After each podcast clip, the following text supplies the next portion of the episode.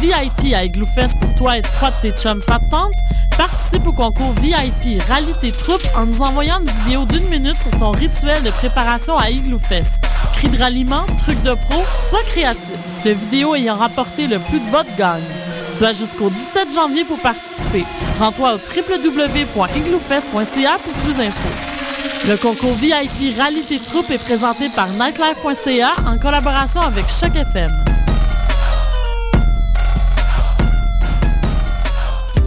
Le Bleury, un endroit gros comme une boîte à musique qui rendra honneur à tous les gens dignes d'y être. Un bar à vinyle où les passionnés de la scène musicale se regrouperont pour profiter d'une soirée de qualité dans tous les sens du terme. Le Bleury Bar à vinyle. Ne manquez pas la première édition de la soirée Vinyle Confi vendredi le 28 décembre avec une prestation live de Saint-Michel Plamondon et les DJ Seb Fauteux et Soundshaper. Au Bleury Bar à vinyle, 2109 rue de Bleury. Visitez notre site internet www.vinylelebleury.ca. On sable le champagne à l'Opéra de Montréal en compagnie de Marc Hervieux, le prince des ténors québécois dans un rôle drôle et une musique soulante. La chauve-souris de Strauss, une opérette décoiffante. À l'Opéra de Montréal du 26 janvier au 2 février 2013. Pour plus d'informations, visitez le www.opérademontréal.com.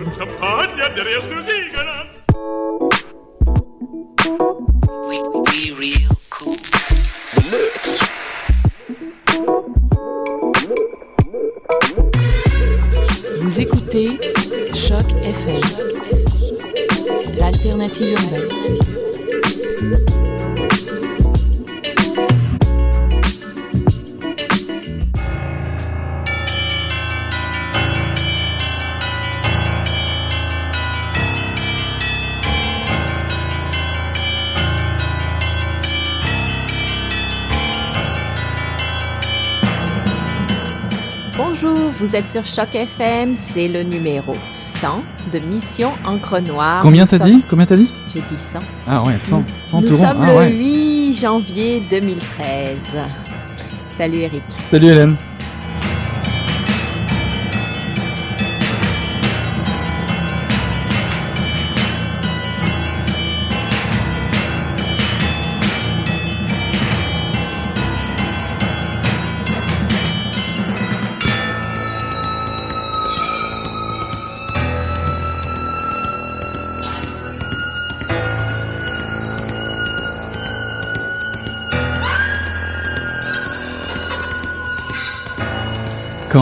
Eut 4 ans, Willard décida qu'il ne voulait pas que son fils grandisse à Mead, au milieu de tous ces dégénérés.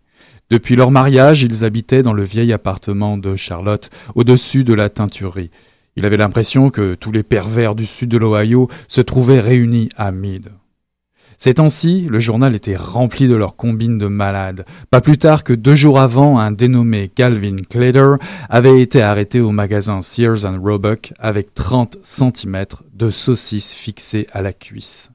Selon la Mid Gazette, le suspect vêtu seulement d'une salopette déchirée avait été surpris à se frotter contre une vieille dame en ce que le reporter décrivait comme un geste obscène et agressif. Pour Willard, ce fils de pute de Claytor était encore pire que l'ancien représentant de l'État que le shérif avait surpris garé le long de la route aux abords de la ville avec une poule accrochée à ses parties intimes, une Rhode Island Red qu'il avait achetée 50 cents dans une ferme des environs. Il avait dû le conduire à l'hôpital pour l'en séparer. Les gens disaient que l'adjoint, par respect pour les autres patients ou peut-être pour la victime, avait couvert le volatile de sa veste d'uniforme pendant qu'il faisait entrer l'homme aux urgences. C'est à la mère de quelqu'un que ce salaud faisait ça, dit Willard à Charlo- à Charlotte. Lequel? demanda-t-elle. Elle était debout devant le fourneau en train de remuer une casserole de spaghettis. Seigneur Jésus, Charlotte, l'homme à la saucisse, ils auraient dû lui fourrer ce truc dans la gorge. Je ne sais pas, dit sa femme. Je ne trouve pas ça aussi mal que de s'accoupler avec un animal. Il regarda Arvin, assis sur le sol en train de faire rouler un camion d'avant en arrière. Tout indiquait que ce pays allait de plus en plus mal. Deux mois auparavant, sa mère lui avait écrit qu'on avait fini par retrouver le cadavre d'Hélène Lafferty, du moins le peu qu'il en restait, enfoui dans les bois à quelques kilomètres de Coal Creek. Pendant une semaine, il avait relu la lettre chaque soir. Charlotte avait remarqué qu'ensuite, Willard avait commencé à être de plus en plus préoccupé par ce qu'il lisait dans les journaux. C'était un extrait de Le diable tout le temps, un livre de Donald Ray Pollock, paru en 2011 en américain et traduit en français chez Albin Michel en 2012. Alors, c'est la centième de Mission Encre Noire, comme on vous le disait, et pour vous montrer qu'on porte bien notre nom, on vous a choisi un livre qui est très noir. Mais je voudrais dire d'abord euh, bonne année, euh, chers auditeurs et forcément lecteurs. Et forcément auditrices et lectrices. Voilà, voilà oui, aussi. Et d'ailleurs, euh, pour commencer 2013, euh, c'est d'ailleurs euh, Le Diable tout le temps, un livre qui serait le meilleur paru l'année dernière en France, selon le magazine français Lire. C'est dire que c'est tout un programme. Oui, puis il a reçu aussi le prix du meilleur policier 2012. Euh, c'est sorti récemment. Donc euh, vraiment un roman qui a marqué euh, cette fin d'année et je dirais même le début de celle-ci puisque c'était quand même c'est quand même une histoire assez assez puissante. On va en parler tout de suite. D'ailleurs, dis-nous bah, quelques mots de l'histoire. Je, vais vous parler un petit peu, donner un petit mot sur l'histoire. L'histoire, c'est l'histoire de Willard qui, qui arrive dès le début du, du roman, comme l'extrait que je venais de, de, de citer. il revient du Vietnam et il tente de vivre selon les rites des rites religieux très strict et d'exorciser les terribles souvenirs qui le hantent, euh, pas seulement ceux du Vietnam d'ailleurs. Il fonde un foyer à Knockemstiff, on y reviendra, dans l'Ohio, ça se trouve dans le sud de l'Ohio, euh, dans lequel est né un fils, Arvin, dont euh, je parle aussi dans l'extrait.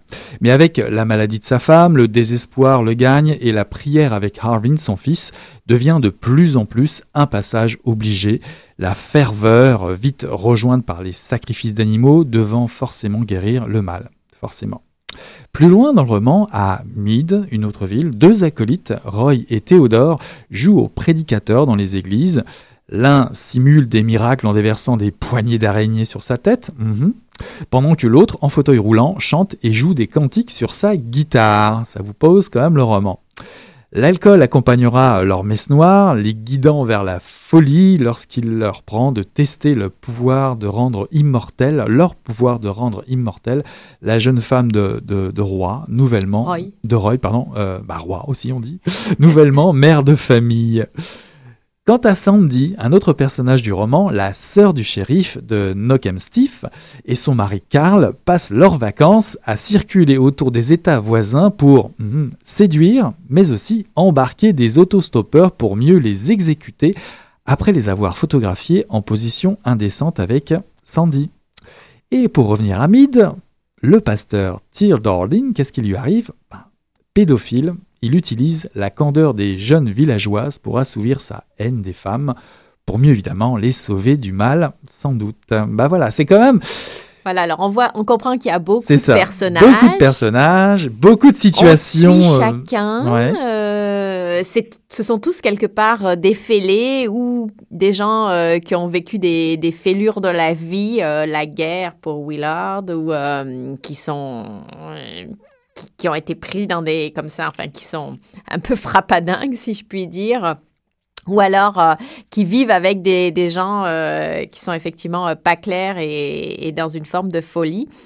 Et il y a donc, on, l'a bien compris, les allers-retours entre deux lieux, Mead et Knokenstiff, et entre deux générations de personnages. Je dois dire que c'est ça, on suit Willard et son fils, mm-hmm. on, bon, avec la grand-mère aussi, on suit euh, pareillement euh, Roy et Théodore euh, et finalement la fille de Roy. On suit Sandy, Sandy et Carl. Ouais, Sandy et Carl et qui d'ailleurs, cette, cette, histoire de, de serial killer est, est à l'origine du roman finalement. C'est ce que raconte l'auteur euh, dans une entrevue que j'ai vue euh, récemment. C'est un peu, il voulait faire un polar en fait, quelque chose, un roman noir comme ça. Donc c'est un peu. C'est pas vraiment un polar non plus. Mais il voulait, il voulait construire un, polar à partir d'un polar. Puis finalement, euh, en allant vers finalement l'histoire de Willard, la plupart, la plupart des sujets religieux, la famille, sont arrivés ensuite. Ok. Euh, alors les thèmes peut-être parce que alors donc c'est comme on l'a dit c'est c'est un roman très très riche avec des personnages. Euh, les thèmes c'est évidemment celui de la transmission, notamment la transmission de la violence, mais aussi les transmissions familiales, le destin qui poursuit comme ça des lignées, les comme des malédictions familiales auxquelles euh, les, les personnages ne peuvent échapper, que l'on soit victime ou bourreau, que l'on aime la violence ou pas, qu'on veuille la mettre de côté et, ne pas l'utiliser, elle nous rattrapera ou sera un, passage obligé. C'est un peu ce que je, ce que je retiens. Euh, les personnages sont donc pris dans une espèce de, de tragédie. Pour moi, c'est vraiment euh, un livre qui, qui est vraiment une tragédie, euh, la tragédie de l'Amérique finalement, euh, qu'ils se laissent porter ou essaient de changer leur destin, ou bien qu'ils partent sur les routes pour essayer de, s'extraire de, ces territoires en fuite ou dans une espèce d'errance euh, expiatoire. Alors là, on dirait que le destin semble les rattraper. Bah là, ce qui est intéressant, c'est que finalement, on n'est pas du tout, mais alors très peu dans un, en ce qu'on appelle les road movies, les road trips américains. on est, vraiment ancré autour de deux villages, Mead et Stiff. On est dans le sud de l'Ohio. Et, effectivement, le roman, le roman est, truffé de moments violents, euh, euh, tragiques. Mais je crois que tout ça aussi est, euh, comme saupoudré d'une, d'une atmosphère, on va dire, quasi biblique. la présence du religieux est très important. La présence du rite et du sacrifice. Je ne sais pas si tu l'as vu, Oui, tout à fait. Il y a effectivement le religieux, la foi et la. En fait, plus c'est vraiment plus que le religieux, que le religieux, c'est vraiment euh, la foi euh, qui, qui est. Mais euh, je voudrais revenir sur le territoire. Il y a quand même toujours il y a beaucoup de scènes, mine de rien, d'errance et de fuite c'est comme ça oscille entre ces deux pôles, ces deux pôles. C'est comme si on, essayait de briser le destin en s'en allant, mais finalement le territoire est plus fort. Enfin, il y a quelque chose comme ça où la violence, ou la lignée, euh, et la malédiction familiale est plus forte.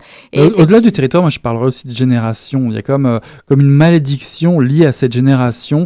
On va dire fin des années 50, on n'est pas tout à fait encore dans les années 60. Hein. Il, y a, il y a deux générations, mais c'est comme si euh, il y avait une, une tâche originelle, comme s'il y avait une haine originelle.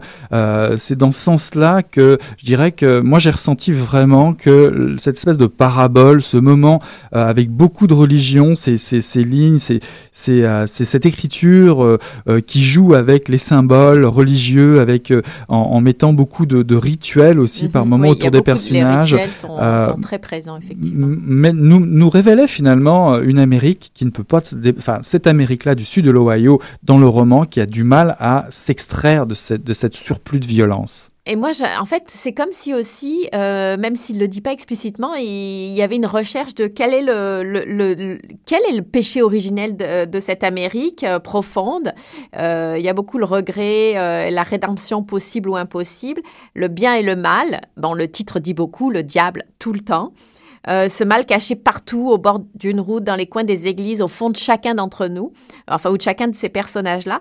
Mais quand même, le péché originel, on dirait que quelque part, c'est vraiment les armes. Il y a une, y a la foi qui pourrait en être une, mais il y a aussi euh, les armes qui sont une figure centrale du roman, et notamment euh, l'arme par laquelle euh, tout commence, enfin le, les deux premiers chapitres, qui est un, un Luger, je ne sais pas si on dit comme ça, je connais mal. Ouais, les Luger, ouais, le, fameux, le, fameux pistolet allemand. Voilà, rapporté de la guerre du Vietnam par cet ancien combattant Willard.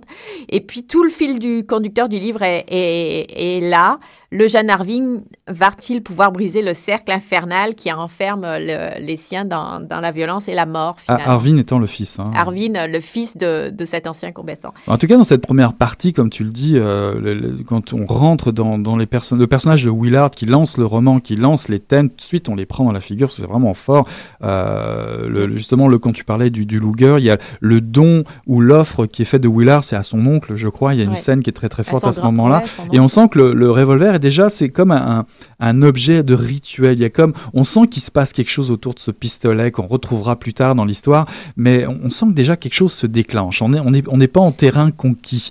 Euh, je dirais que même Pollock euh, plante le décor, un décor déjà plutôt sinistre. On se méfie au départ. On voit, c'est un peu classique. On, voit ce type qui revient du Vietnam. On l'a lu, on l'a vu au cinéma. On a connu ce thème-là depuis très longtemps. Puis là, il y, a autre chose qui se passe. On sait pas trop. On arrive dans un village. La nature est lugubre. On est rien dans, il y a rien de, de, de, bucolique, tout est poisseux, les personnages sont même monstres, les familles sont monstrueuses, euh, voire euh, certains êtres sordide. Puis on avance dans, le- dans le roman, on, est dans cette ambiance-là, même avec quasiment c'est ce fameux moment où le père prie à genoux euh, au milieu de la forêt avec son fils, et puis ces histoires de, de bêtes clouées un peu partout. On a l'impression qu'il y a même une ambiance entre religion, démon, démoniaque. Enfin, c'est- Ben ouais, C'est le bien, le mal et la religion et s'approche du mal beaucoup aussi. Ouais, mais non, on verra tout à l'heure dans, dans- quand on parlera de l'écriture, on reviendra sur ces thèmes. Euh, pour faire une petite pause sur ces, ces belles images, on va aller écouter euh, The Growl, Smoke It Down.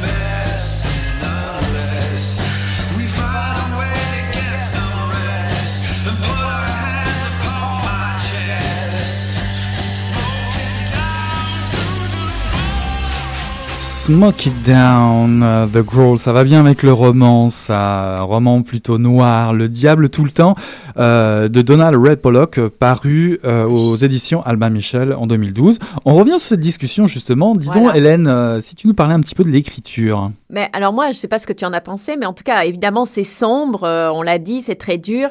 C'est comme si on était enfermé, pris dans un piège. Il y a comme aucun échappatoire pour le lecteur qui s'englue dans cette Amérique profonde, avec euh, les personnages décrits, euh, grâce à cette écriture qui est assez euh, magnifique, je dois dire. Elle est très difficile à décrire. ça coule, c'est, on, on se pose pas la question de l'écriture. La construction est absolument parfaite malgré les nombreux personnages, les allers-retours un petit peu dans le temps et entre les deux territoires plus les territoires de fuite. Un quand même, il faut dire que c'est un livre de 370 pages, donc assez gros, mais finalement, euh, on est vraiment happé, euh, on ne perd jamais le rythme, il n'y a, pas de longueur. Moi, j'ai trouvé que le tour de force, c'est qu'il n'y a pas de longueur. Ouais. Euh, ça, je je trouvais ça. euh, je me suis posé la question en refermant. Je me suis dit, oh mon Dieu, mais euh, c'est un gros livre. ça part dans plusieurs directions et malgré ça, Avec il y a pas de plusieurs. Avec personnages. plusieurs personnages. C'est ça, puis ça, ça s'imbrique bien. D'ailleurs, tellement c'est tellement intense. Hein, vous, on vous le rappelle, c'est vraiment une lecture très intense. Tout ça se rentre bien, les histoires, on les suit bien, tout est fluide. Mais je dirais que ah, même par moment, euh, vous, on peut manquer de souffle dans cette lecture Oui. parce que c'est vraiment beaucoup, beaucoup de, de, de, de- on va dire, d'atmosphère, de, personnages lourd. difficiles on- qu'on peut difficilement envisager. euh, On ne sait pas où on va s'en aller dans ça. les prochaines pages. Il y a toujours une espèce d'a- d'atmosphère inquiétante. Euh, les décors sont juste euh, les atmosphères, le contexte, les situations sont, sont égrenées, des, parfois juste de façon très subtile. Mhm. On sent qu'il va arriver quelque chose, on les comprend. Il n'y a jamais d'incompréhension, mais par contre, on ne sait pas vers où on s'en va. Mais je vous Même garantis. La psychologie ouais. est- Alors, la psychologie, certains personnages sont plus approfondis que d'autres, Ouais, on va dire. ouais. Mais beaucoup est suggéré. Moi, c'est ça qui est- que je retiens dans cette écriture. C'est une écri- écriture qui tient en haleine et qui suggère et où on a l'impression quand même d'absorber beaucoup. C'est c'est assez paradoxal ce que je dis, mais... euh, Mais, mais là où euh, Pollock emballe le tout, c'est qu'il a vraiment un talent de scénarisation qui est, qui est, assez, euh, assez, intér- qui est assez, impressionnant et, et surtout un sens de la mise en scène jusqu'à la dernière page. Moi, j'étais étonné juste en relisant euh, hier soir la travaillé. dernière page. C'est très travaillé. Et puis, euh, à la limite, en, en conclusion, on nous rappelle certains aspects de l'histoire, etc. Donc, c'est vraiment, vraiment une très, très bonne révélation. Il y a euh, des de avancées constantes du récit. Je Oui. sais pas ce que tu en penses, Oui. mais euh, c'est ça. Puis euh, euh, on- les faits sont très perturbants, sont assez originaux aussi. L'histoire est originale et pourtant on n'est jamais dans l'invraisemblable. On sent pas qu'on qu'on lit quelque chose d'invraisemblablant, Oui. alors que pourtant c'est ex- c'est extrêmement perturbant. Évidemment, on n'a jamais lu ça. On y croit. C'est comme si ça avançait de façon naturelle malgré.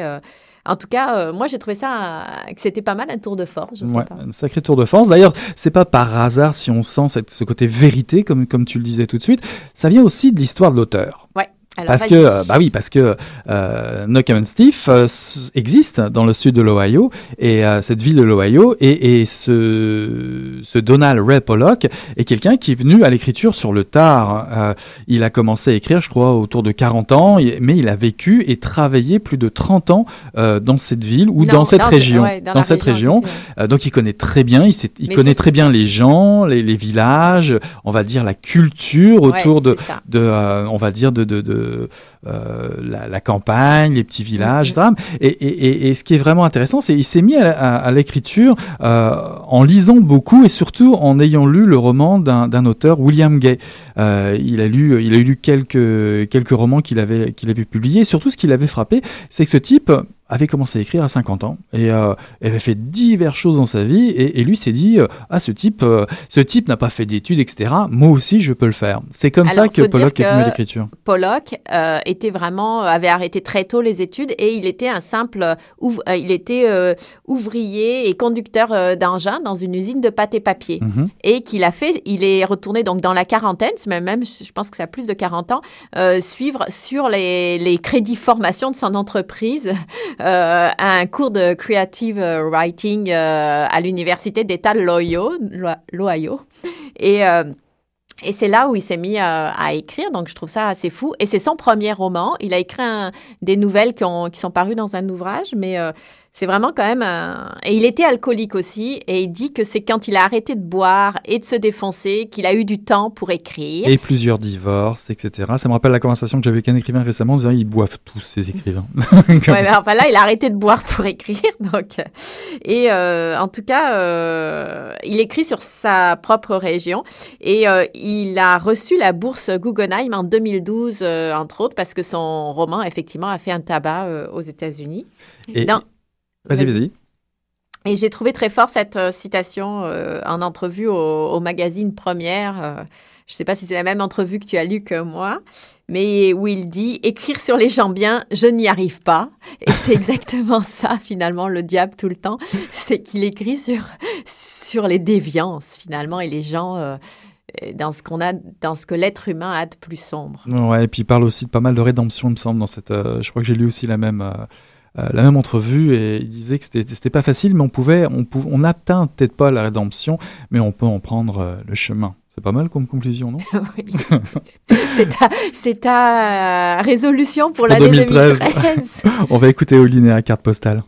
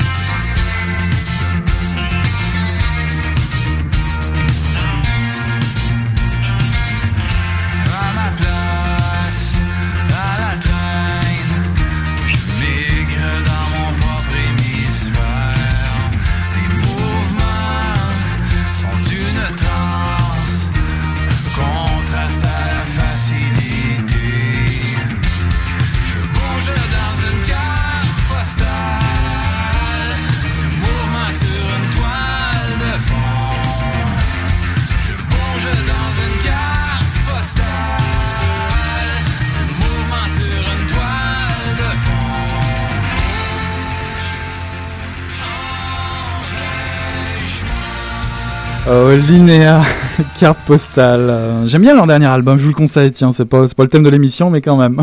J'ai hâte de les voir en, en show d'ailleurs. Linéa, carte postale, leur dernier album euh, vient juste de sortir. Et justement. Est-ce qu'on a quelques petites brèves Bah à ouais, bah oui, ça me permet aussi euh, euh, de vous parler de la carte blanche à Martin Léon. Mélangeons donc poésie, musique et spectacle arrangé spécialement euh, pour bah, finalement cet album qui était sorti en 2010, euh, Les Atomes. Je sais pas si vous avez eu l'occasion de découvrir cet excellent album et cet artiste qui est Martin Léon. Et euh, il n'avait pas voulu partir en tournée, il avait voulu plutôt euh, se consacrer à, à l'écriture euh, de la musique d'un film, et pas n'importe lequel. Le film s'appelle Monsieur Lazare, qui avec tout le succès qu'on lui, lui a connu. En tout cas, Martin Léon va présenter le spectacle qu'il a créé autour de cet album des Atomes. Ça commence dès jeudi, ça se passe au théâtre de Katsu. C'est la carte blanche à Martin Léon. Il va être accompagné d'une guitare, d'un écran, d'un projectionniste DJ. Euh, il va re- retracer à la manière d'un conteur l'origine des chansons de son album Les Atomes, écrites pour la plupart euh, lors d'un voyage en Asie. Chansons, poésie, humour, groove et anecdotes de voyage appuyées de, bouts de films faisant le récit de lieux et de contextes d'inspiration souvent insolites. C'est au théâtre de Katsu à partir de jeudi, euh, me semble-t-il, c'est du 10 janvier, du 10 janvier, 10 janvier au 26 janvier au théâtre de Katsu, Martin Léon.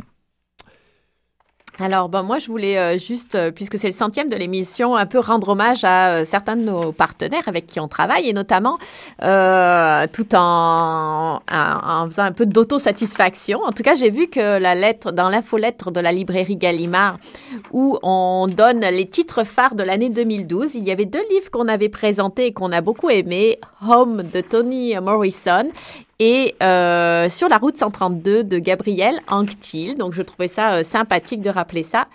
Et puis, euh, dans le même ordre d'idée, euh, le diffuseur euh, d'immédiat euh, a donné comme idée cadeau Une femme fuyant l'annonce de David Grossman, qu'on avait nous aussi indiqué, et La marche en forêt, qu'on avait beaucoup aimé, de Catherine Leroux chez Alto, qu'on avait interrogé. Moi, j'aimerais rappeler, parce qu'on avait peut-être oublié, on était peut-être passé à côté en 2012, mais le numéro d'hiver de 2013 d'Entre les lignes est paru et est d'autant plus intéressant que le dossier présenté est sur le métier d'écrivain. Donc si vous avez toujours rêvé de, euh, de vivre de votre plume, si vous posez toutes les questions possibles, imaginables, avez-vous le profil de l'emploi, etc., et à quoi ressemble la vie d'un écrivain? Ben, Marie-Claude Fortin, par exemple, euh, vous parle ou vous livre le- les réalités socio-économiques du métier d'écrivain tel qu'il est pratiqué au Québec.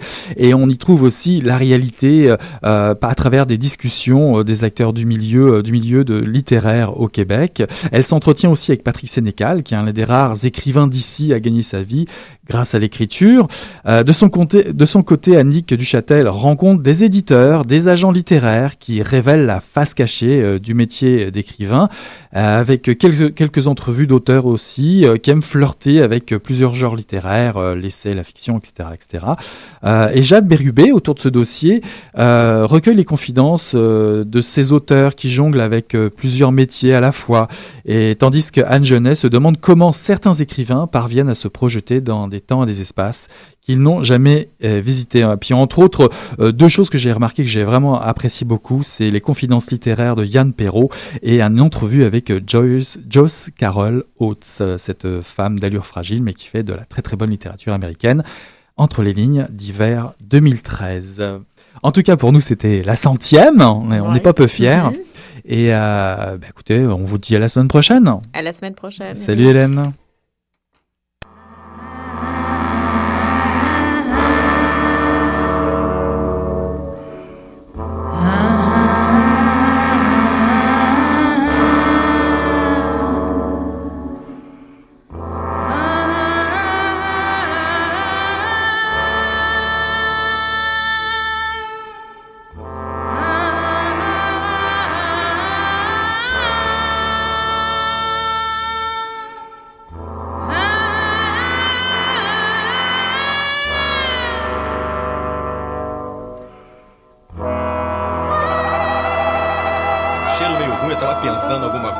deu as coisas.